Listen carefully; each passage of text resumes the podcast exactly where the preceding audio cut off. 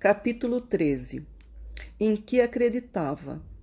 Do ponto de vista da ortodoxia, não precisamos sondar o bispo de Digne. Diante de almas como a dele, devemos sentir respeito. A consciência do justo deve ter crédito pelas palavras. Além disso, dadas certas naturezas, admitimos o desenvolvimento possível de todas as belezas da virtude humana em uma crença diferente da nossa. O que ele pensava a respeito de tal dogma ou de tal mistério? Esses segredos de foro íntimo só os conhece o túmulo, onde as almas entram em completa nudez. O que sabemos com certeza é que jamais as dificuldades da fé eram resolvidas por ele de forma hipócrita. O diamante não é suscetível a nenhuma podridão. Ele acreditava o máximo possível, credo in patrem, acredito no Pai, exclamava com frequência, tirando, aliás, das boas obras aquela satisfação que basta à consciência e que nos diz baixinho: estás com Deus. O que julgamos dever observar é que, afora e por assim dizer, acima da sua fé, o bispo possuía um excesso de amor. Era por isso que amutum amavite, quem amou muito, que era visto como vulnerável pelos homens sérios, pelas pessoas sisudas, por gente sensata, expressões favoritas de nosso triste mundo, onde o egoísmo recebe a palavra de ordem do pedantismo. Que excesso de amor era esse? Era uma benevolência serena que abarcava todos os homens e às vezes chegava, como já dissemos, a estender-se às coisas. Vivia sem arrogância, era indulgente para com as criaturas de Deus. Todo homem, mesmo o mais bondoso, é dotado de uma dureza irrefletida, que serve de reserva para os animais. O bispo de Digne não era dotado dessa, dessa dureza, aliás, peculiar a muitos padres. Não chegava ao exagero do brahmanismo, mas parecia ter refletido sobre essas palavras do Eclesiastes.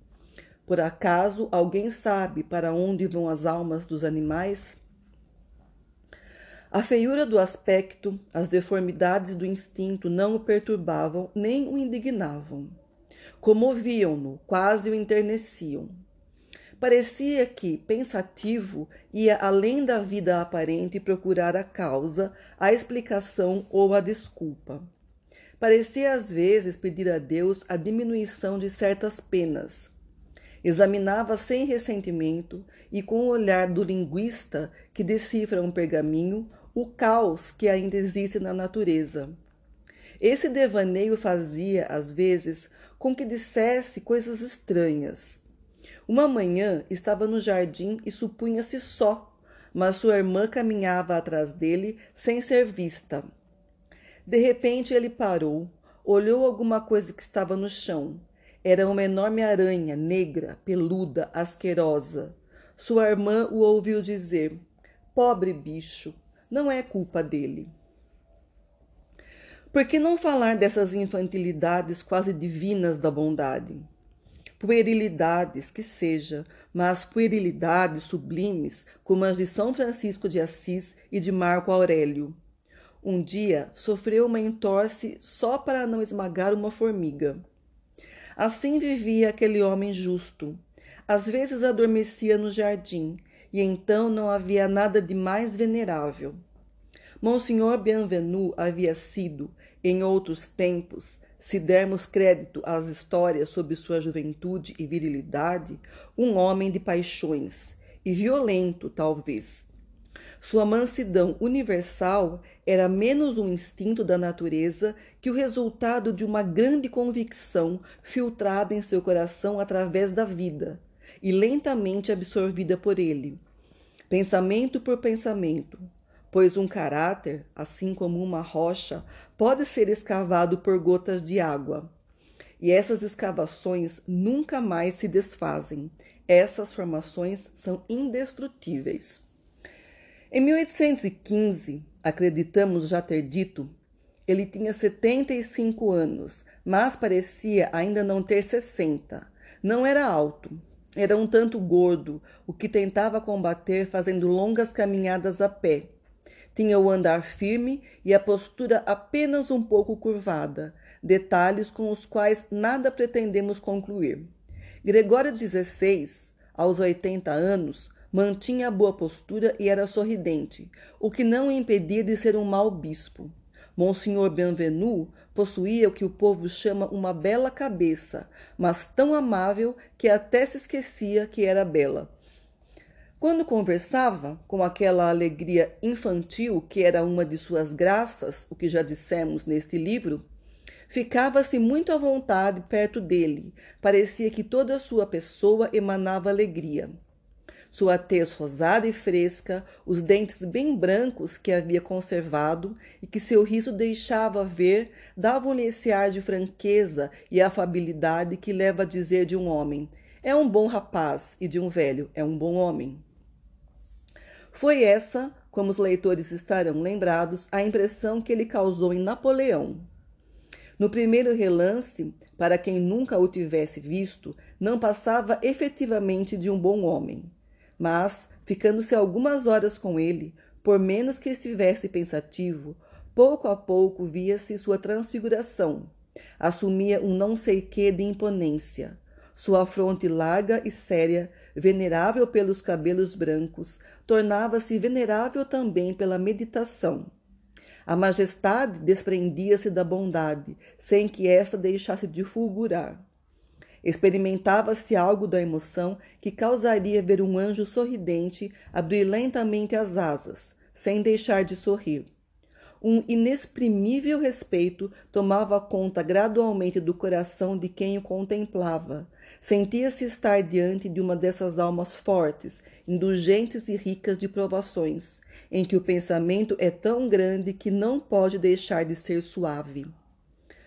Como já foi visto, a oração, a celebração dos ofícios religiosos, a esmola, a consolação aos aflitos, o cultivo de um canteiro, a fraternidade, a frugalidade, a hospitalidade, o desapego, a confiança, o estudo, o trabalho ocupavam cada um dos dias de sua vida.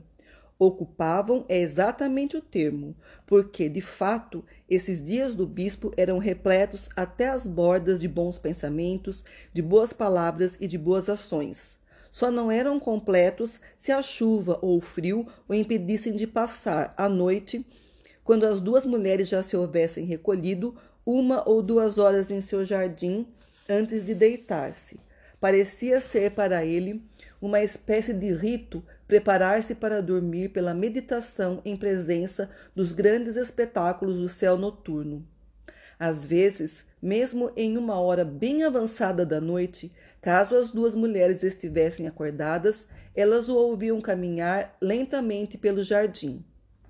Ali permanecia consigo mesmo, em plácido recolhimento e adoração, comparando a serenidade do seu coração com a serenidade do éter, emocionado na escuridão pelos esplendores visíveis das constelações e pelos esplendores invisíveis de Deus, abrindo sua alma aos pensamentos que descem do desconhecido.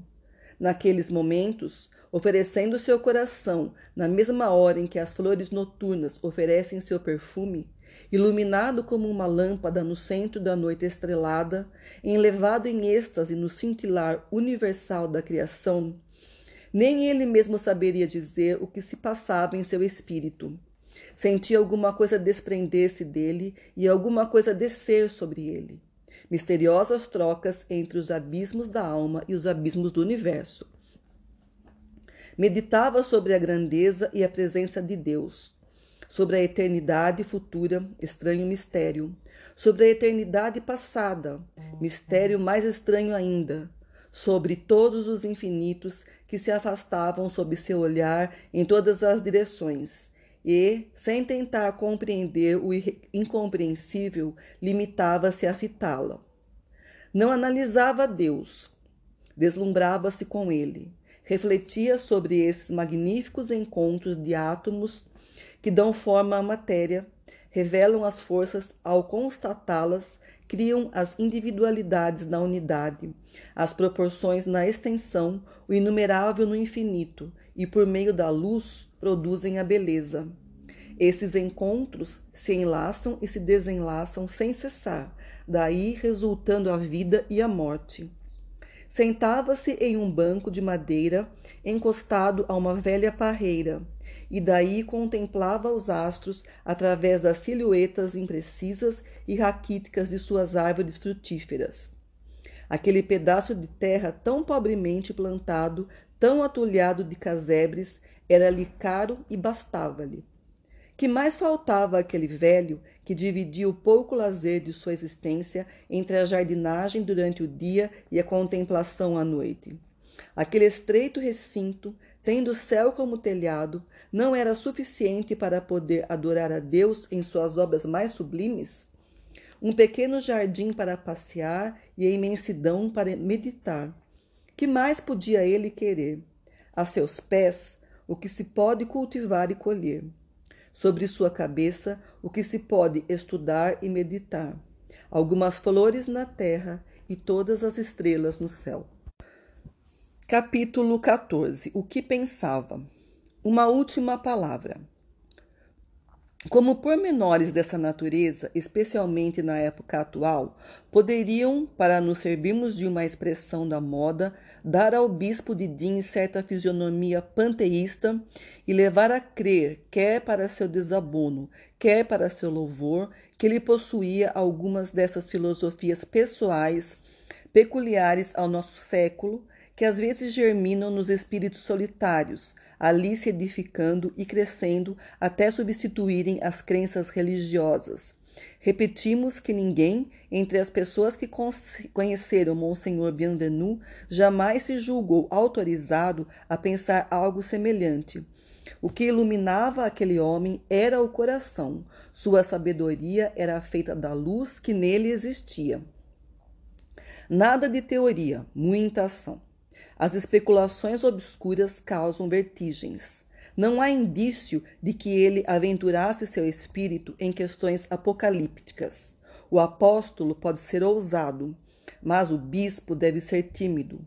Provavelmente tinha escrúpulos de sondar profundamente certos problemas reservados, de alguma forma, aos grandes espíritos terríveis. Existe um horror sagrado sob os pórticos do enigma. Essas entradas sombrias estão ali escancaradas, mas alguma coisa nos diz, a nós que estamos de passagem pela vida, para não entrarmos. Infeliz de quem o fizer. Os gênios, nas profundezas desconhecidas da abstração e da especulação pura, situados, pode-se dizer, acima dos dogmas, expõem a Deus suas ideias. Sua prece é uma audaciosa proposta de discussão sua adoração interroga. Essa é a religião direta, cheia de ansiedade e responsabilidade para quem tenta passar por esse terreno. A meditação humana não tem limite. Com riscos e perigos, analisa e esquadrinha seu próprio deslumbramento. Quase poderíamos dizer que, por uma espécie de esplêndida reação, ela deslumbra também a natureza. O misterioso mundo que nos cerca devolve o que recebe. É provável que os contempladores sejam contemplados. Seja como for, na terra há homens, serão homens, que distinguem claramente, no fundo dos horizontes do sonho, as alturas do absoluto e a terrível visão da montanha infinita. Monsenhor Bienvenu não era um desses homens. Monsenhor Bienvenu não era um gênio receava essas sublimidades de onde alguns, mesmo os grandes, como Swedenborg e Pascal, escorregaram para a demência. Não há dúvida de que essas poderosas idealizações têm sua utilidade moral e que é por esses árduos caminhos que os homens, que, que os homens se avizinham da perfeição ideal. O bispo seguia o caminho mais curto, o evangelho, ele não tentava dar à sua vestimenta sacerdotal as dobras do manto de Elias. não projetava nenhum raio de futuro sobre o tenebroso redemoinho dos acontecimentos, não procurava transformar em chama o clarão das coisas. Nada tinha de profeta nem de mago. Aquela alma humilde amava, eis tudo. Que dilatasse a oração até uma aspiração sobre-humana. Isso é provável. Mas não se pode orar em demasia mais do que amar em demasia. E se fosse heresia rezar além dos textos, Santa Teresa e São Jerônimo seriam hereges. Interessa-se por aquilo que geme e por aquilo que espia. Para ele, o universo era como uma imensa enfermidade. Por toda parte sentia febre, por toda parte auscultava o sofrimento. E sem procurar desvendar o enigma, tratava de fazer o curativo nas feridas. O temeroso espetáculo das coisas criadas inspirava-lhe enternecimento. Não se ocupava a não ser de encontrar para si mesmo e ensejar nos outros o melhor meio de consolar e aliviar. Tudo o que existe era, para esse bom e raro sacerdote, um motivo permanente de tristeza procurando consolo. Há homens que trabalham na extração do ouro ele trabalhava na extração da piedade. Sua mina era a miséria universal. O sofrimento geral era sempre uma ocasião para a bondade. Amai-vos uns aos outros era a sua afirmação mais completa. Não desejava nada mais que isso. Ali estava toda a sua doutrina. Um dia, aquele homem que se julgava filósofo, o tal senador de quem já falamos, disse ao bispo: Ora, veja que espetáculo pelo mundo guerra de todos contra todos. O mais forte é o mais esperto. O seu amai-vos uns aos outros é uma bobagem. Pois bem, se é uma bobagem, a alma deve encerrar-se nela como a pérola dentro da concha. Respondeu o bispo, sem entrar em disputa. E ele assim fazia, satisfazendo-se plenamente com isso, deixando de lado as prodigiosas questões que atraem e amedrontam, as perspectivas insondáveis da abstração, os precipícios da metafísica, todos esses abismos que fazem convergir o apóstolo a Deus e o ateu ao nada. O destino, o bem e o mal, a guerra da criatura contra a criatura, a consciência do homem, o sonambulismo melancólico do animal, a transformação na morte, a recapitulação de existências encerradas em um túmulo, a incompreensível filiação dos amores sucessivos ao eu persistente, a essência, a substância, o nada e o ser, a alma, a natureza, a liberdade, a necessidade problemas que se acumulam, espessuras sinistras sobre as quais se debruçam os arcanjos do espírito humano. Formidáveis abismos que Lucrécio, Manu, Dante e São Paulo contemplam com olhares fulgurantes, que, ao fixarem o infinito, parecem fazer surgir estrelas. Monsenhor Bienvenu era apenas um homem que observava de fora as questões misteriosas, sem as investigar, sem as debater, sem perturbar com elas seu próprio espírito, um homem que trazia na alma o grave respeito da sombra.